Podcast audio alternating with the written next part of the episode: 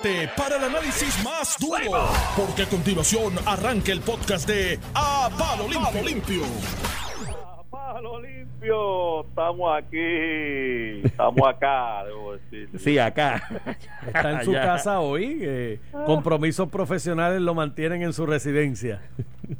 Ah, sí, este, el, pero feliz, feliz de estar acá, este, con ustedes y poder intercambiar ideas, aunque sea de lejito, por la Mira, línea. Mira, me di cuenta de algo hoy, Joey. Me hace falta por la mañana verte. ¿De verdad? Sí. Tú ves, yo, Lo Me hace falta verte, yo- sí, yo- uno se acostumbra. Yo solo digo que ustedes, ustedes me van a extrañar, pero, pero no me hacen caso. No, no. Sí, sí. Tengo algo para ustedes dos que son personas duchas, personas inteligentes, personas que conocen en algo el funcionamiento del gobierno y demás. Yo creo que hiere la retina y el tímpano del oído también. El uno ver y escuchar cosas como la que temprano en la mañana el alcalde electo de Arecibo denunció aquí eh, en Noti1 630.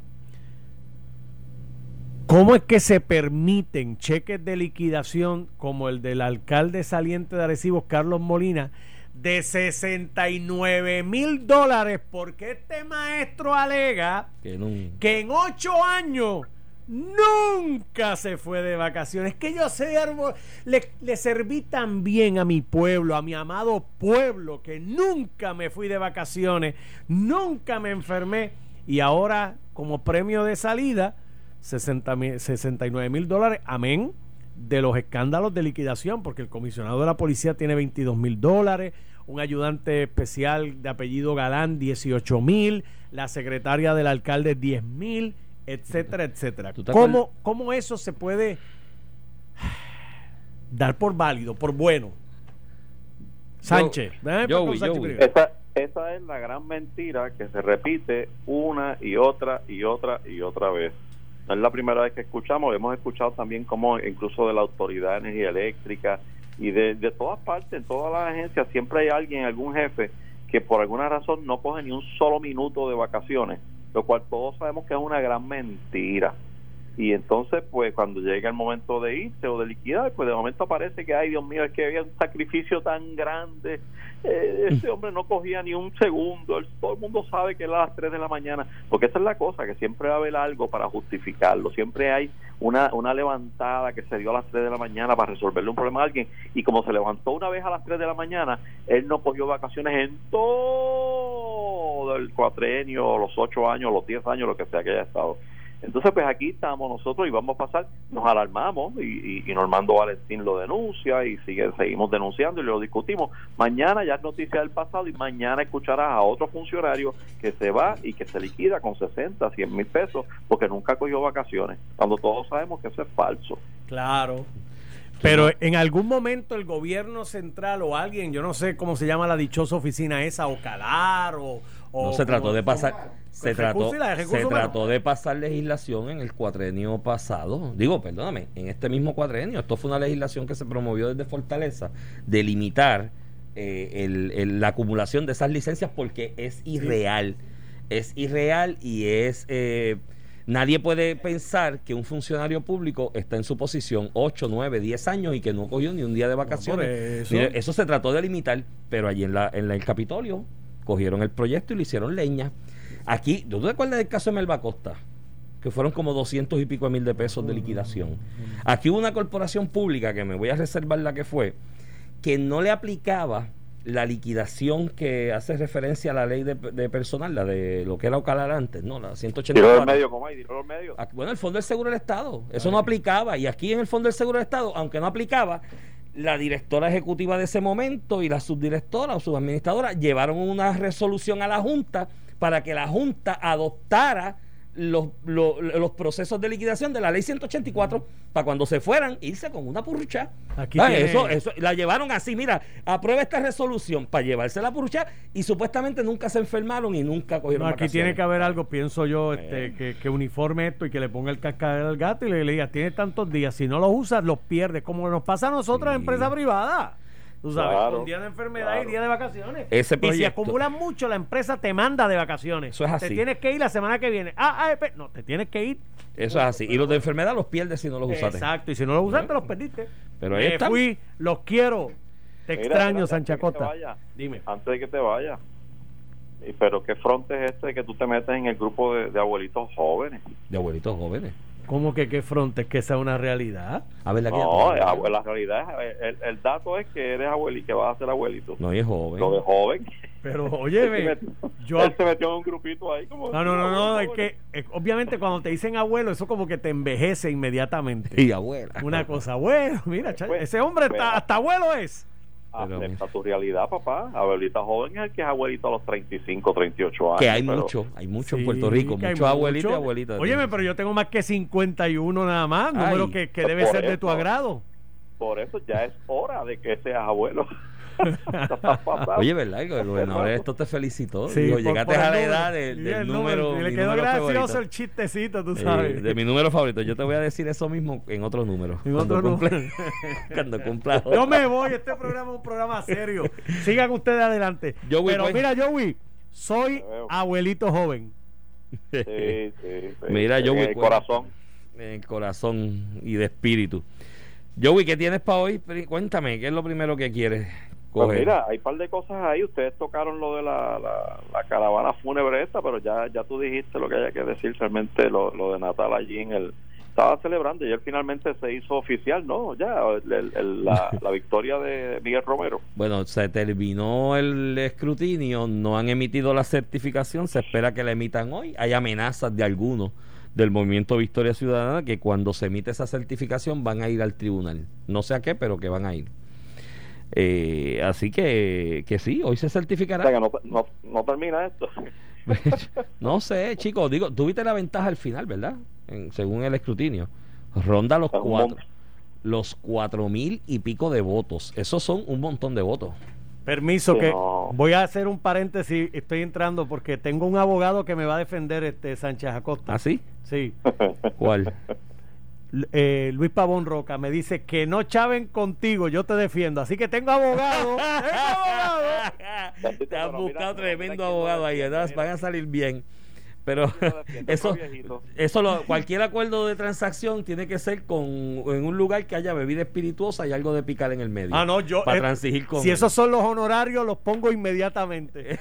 Saludos a Luis y un abrazo. De, vie- de viejito a viejito se protege. No, señor, somos abuelos jóvenes también. Digo, yo no sé si Luis es abuelo, pero. Yo creo que Luis no es abuelo, pero pero pero edad tiene. debería, debería. Oye, Sánchez Acosta Pero está como debería. Miguel Romero contra Natal con el bullying Con ese el del viejo ese, tú sabes.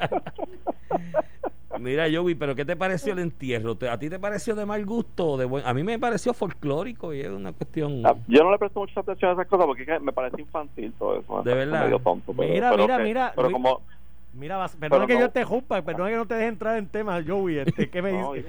Que me dice este Luis, felicidades a él que, que va a ser abuelo, que, que tiene la Ah, fecha. también. Ah, Sí, también. junio 4 que está preñado, así ah, que- o sea que ustedes se le acabaron las pastillas para evitar los Eh, nietos el sí, mismo día. El año que viene, yo estoy para, para julio Y él para junio. y él para junio. Así de que acuerdo. abuelos el próximo año. Eso fue que la pandemia creó escasez de pastillas de evitar los nietos. ¡Ah!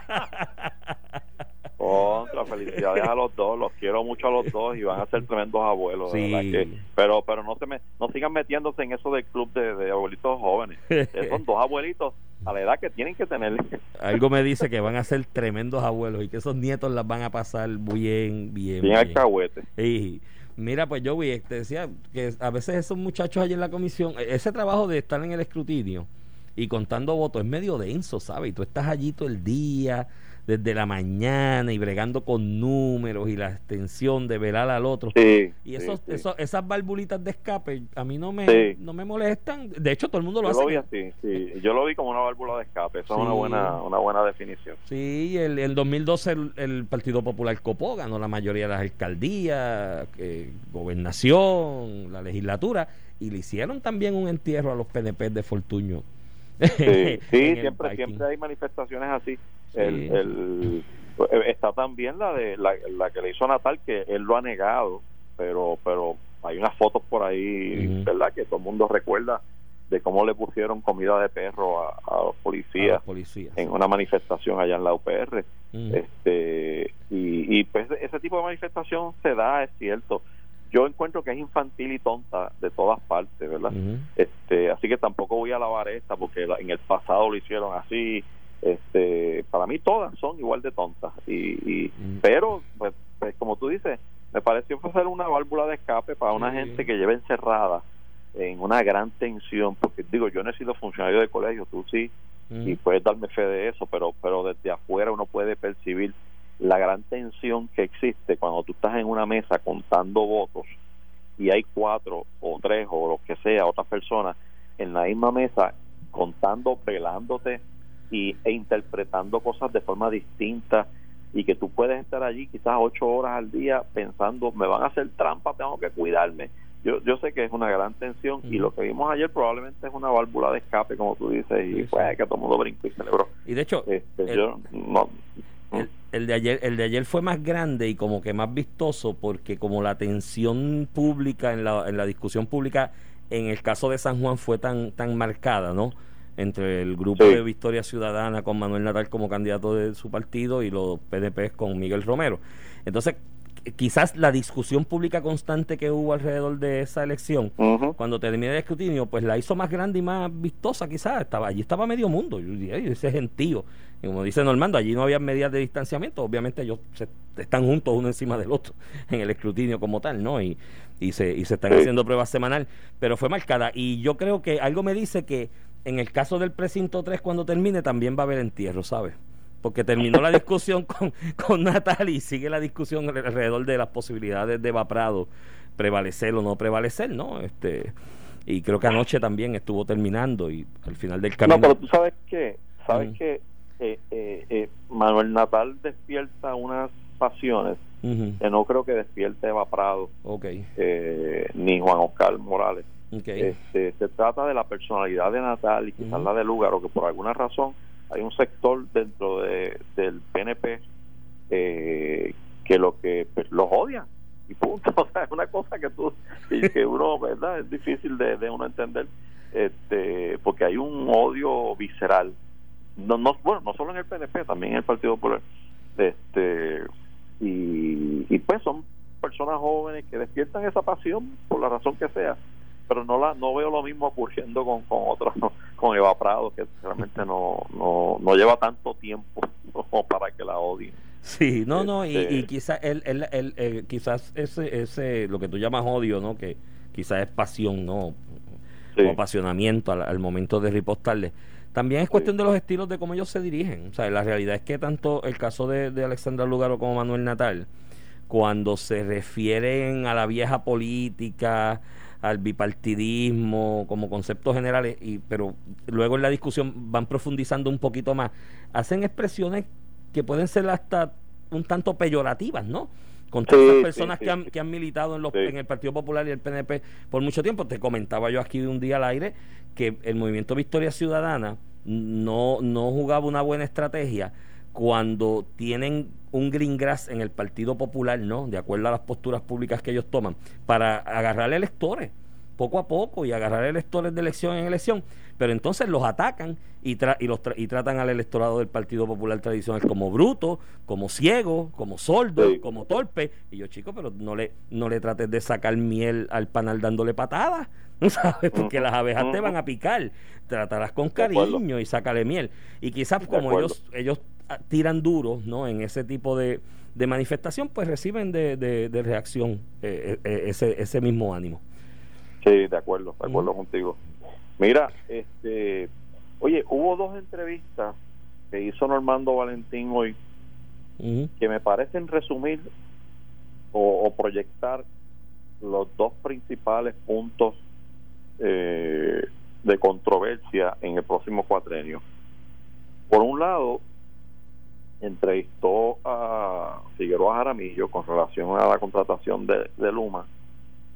Y por otro lado entrevistó a Tatito que, que tiene controversias por todos lados pero principalmente hace una, hizo una expresión con Normando sobre su posición respecto a la Junta de Supervisión Fiscal. Y era algo así como que advirtiéndole a, a, a, a Pedro Pierluisi Ujú. eh, eh, más vale que venga en la línea que estamos todos contra la Junta, eh, que, lo, que los alinee eh, y los ponga en su sitio.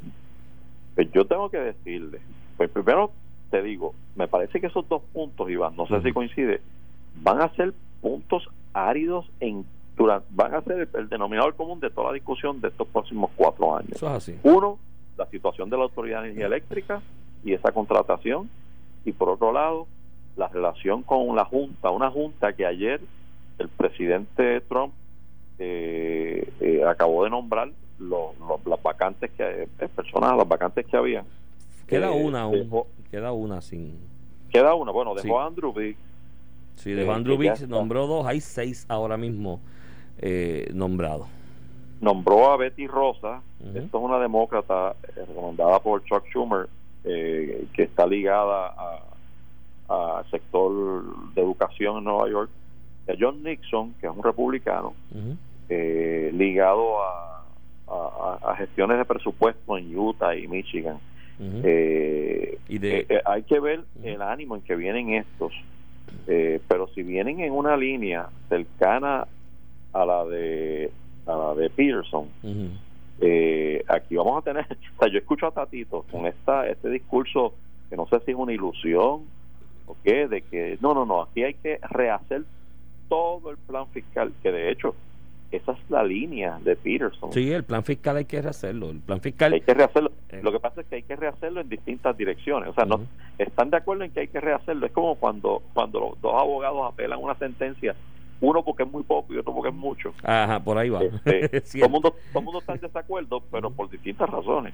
Ujú. Y, y me- las razones son diametralmente opuestas.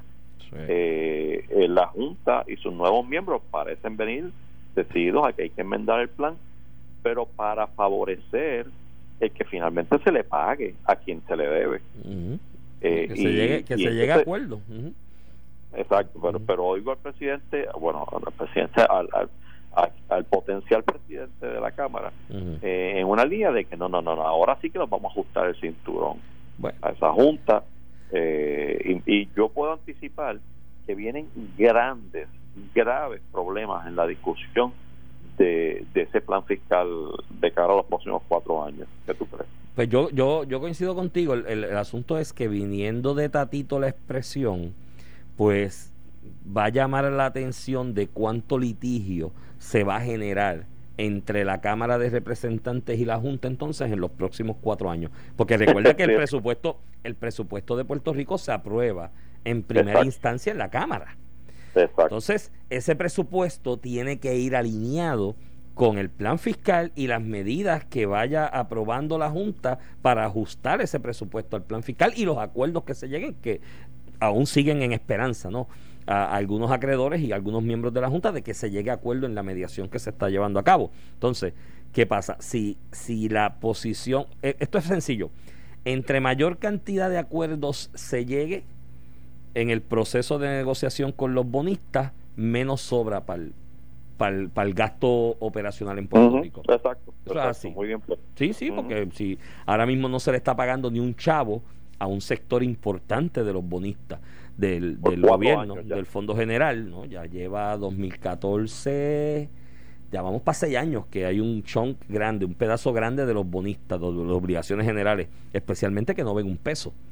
Porque los de Cofina cogieron al principio de lo del IBU y ahora en el acuerdo nuevo empiezan a, a- Sí. a- a cobrar de nuevo. Sí. Pero hay un grupo importante que de lo que es el fondo general, porque es que aquí se habla de los 70 mil millones, pero los 70 mil millones incluían los de carreteras, energía eléctrica, corporaciones públicas por ahí, realenga. Pero lo que afecta el fondo general del gobierno central, por decirlo de alguna manera, eran 37 mil millones. De Correcto. eso eran 17 mil y pico, más o menos, 18 de Cofina y los otros estaban 17, 18 también de, de los de obligaciones generales. Ese otro pedazo no ha visto un peso. Si se Así llega, es. si se llega a acuerdo con ellos, obviamente de eso que se está de eso que se está usando para gastar en nómina, en, en, en- en contratos, en infraestructura, en alguna arreglarle alguna cuestión eh, eh, del gobierno, eh, pues si se llega a acuerdo de eso que se está gastando en el gobierno, algo le tendrás que dar a ellos. Por lo tanto, va a sobrar menos para lo otro. Amén de lo que pase con los pensionados, que hay un acuerdo ahí que bueno, se tuvo que dejar en suspenso por la cuestión de que viene eh, vinieron los terremotos, viene la pandemia, pero en algún momento esa negociación se va a tener que retomar. Y entonces tienes que ya llegar a un número cierto de cuánto es lo que vas a sacar para las pensiones. El resultado final va a sobrar menos para gastar en el gobierno central. Y ahí va a venir el choque de la Cámara. Pues, y si ya, ya está, te digo, está de, yo escuchaba esas entrevistas que hizo Normando Valentín esta mañana, eh, que van a ser proféticas, mano. De verdad que, que, que Chacho, le escuché los dos, yo dije, aquí está la semilla de la discordia de los próximos cuatro años, mano. Esto va a ser una lucha y oye que te lo digo hoy, estos dos temas van a ser, de hecho, mira, la, la, en la transición de la de la Autoridad de Energía Eléctrica, ¿viste todo lo que ha salido? Dice que, a pesar de que de estar en quiebra como como como, como, lo, es, como lo está, está, en quiebra, está aumentando los últimos cuatro años ha estado aumentando salarios y, aumentos de más de 30 mil billetes al año, brother.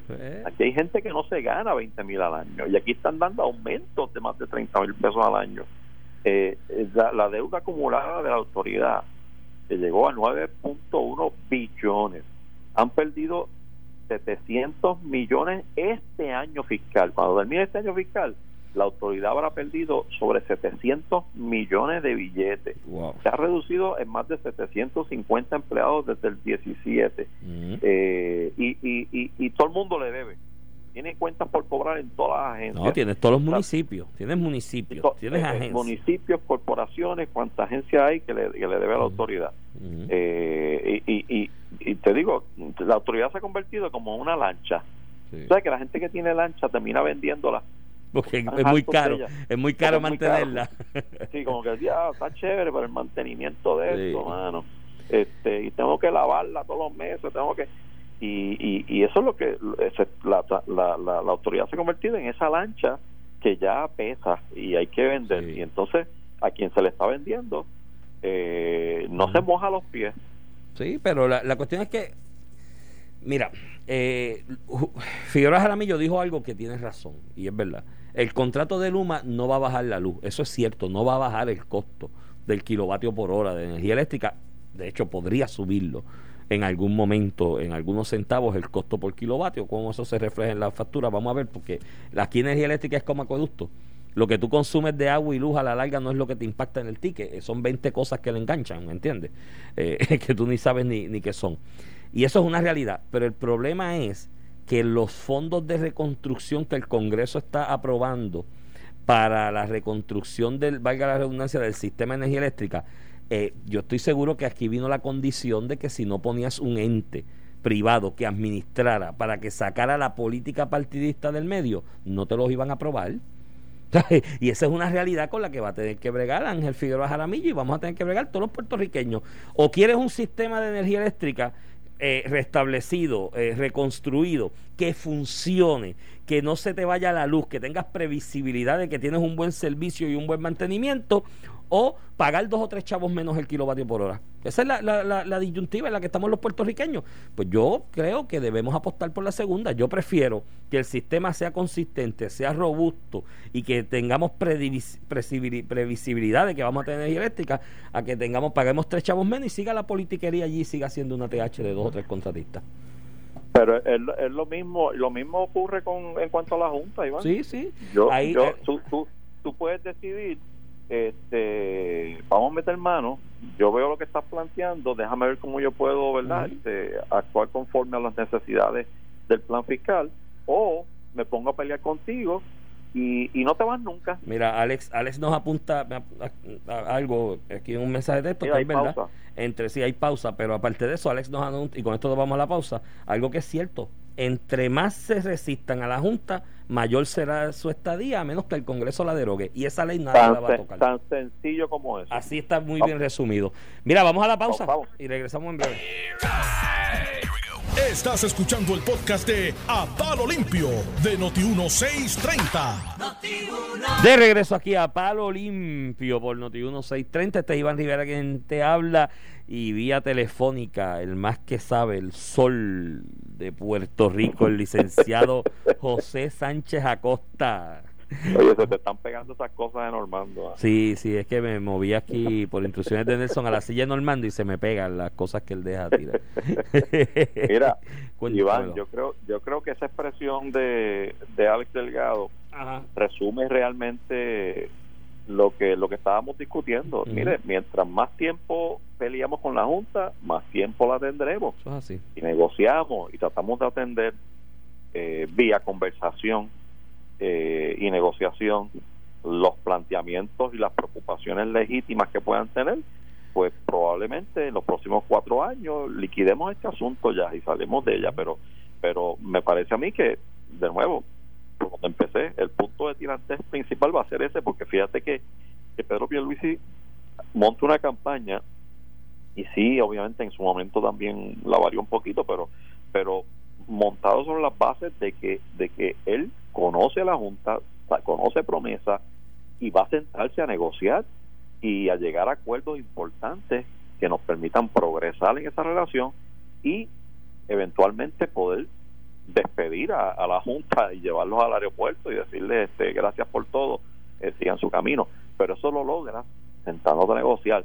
Y, y, y lo que escucho de, de Tatito es otra cosa. Lo que escucho es, aquí llegué yo ahora y conmigo sí que no se van a meter y yo sí los voy a poner en su sitio.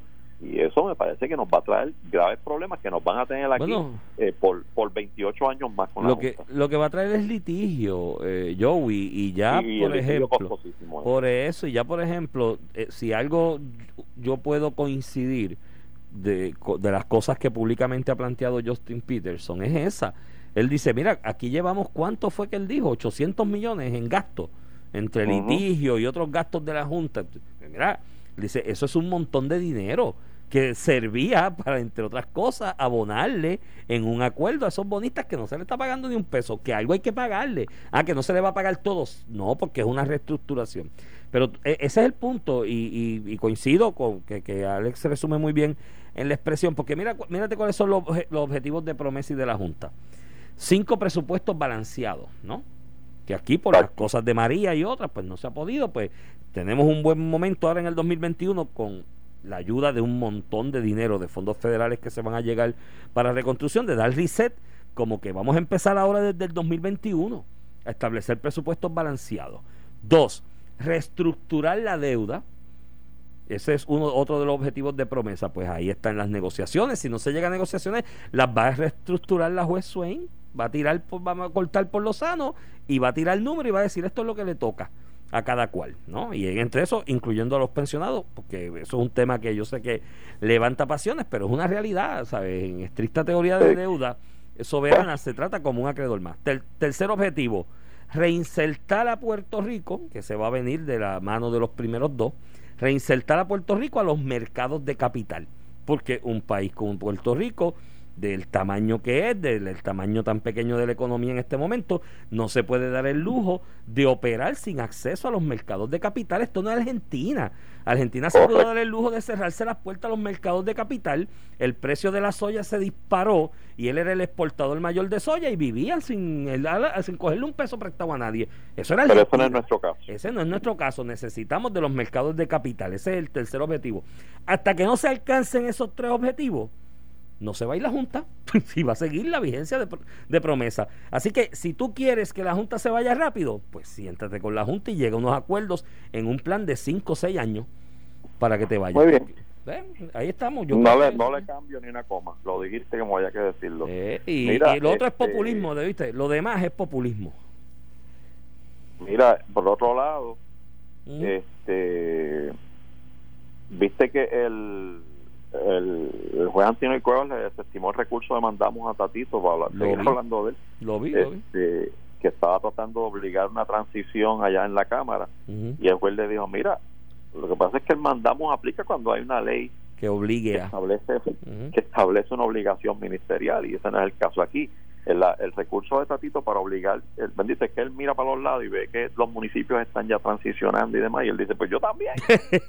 y, como, Sí, pero- y, como, y como el tribunal ordenó en el caso de San Juan y, y en todo, la continuación de las transiciones, pues él se montó ahí, pero realmente en el caso de la legislatura eh, se trataba y él estaba amparado en una orden ejecutiva que firmó Johnny Méndez con, con Perello Ujú. En el 2016 para, para entre ellos pues, empezar la, la transición. Eso fue un acuerdo de, eso fue un acuerdo entre ellos en aquel Un momento. acuerdo, exacto, pero no es un deber ministerial, que es lo que lo que detona el recurso del mandamos. Y, y bueno, pues entonces eso queda medio paralizado ahí.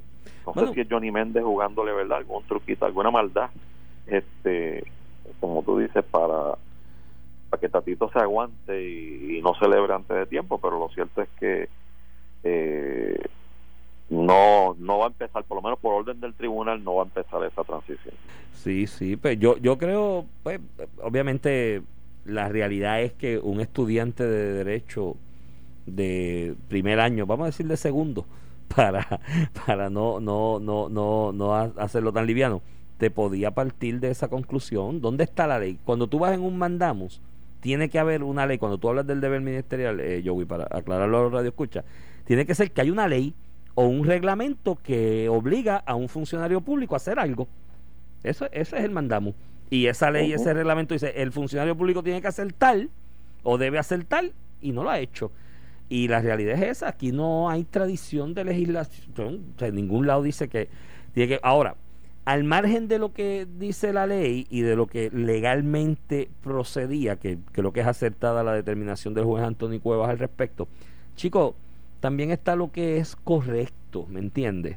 Y está lo que es eh, eh, lo que se debe hacer por el bienestar del país. Y yo creo que al margen de lo que diga la ley y al margen de la determinación, Joey, ya en la Cámara se tiene que comenzar una transición.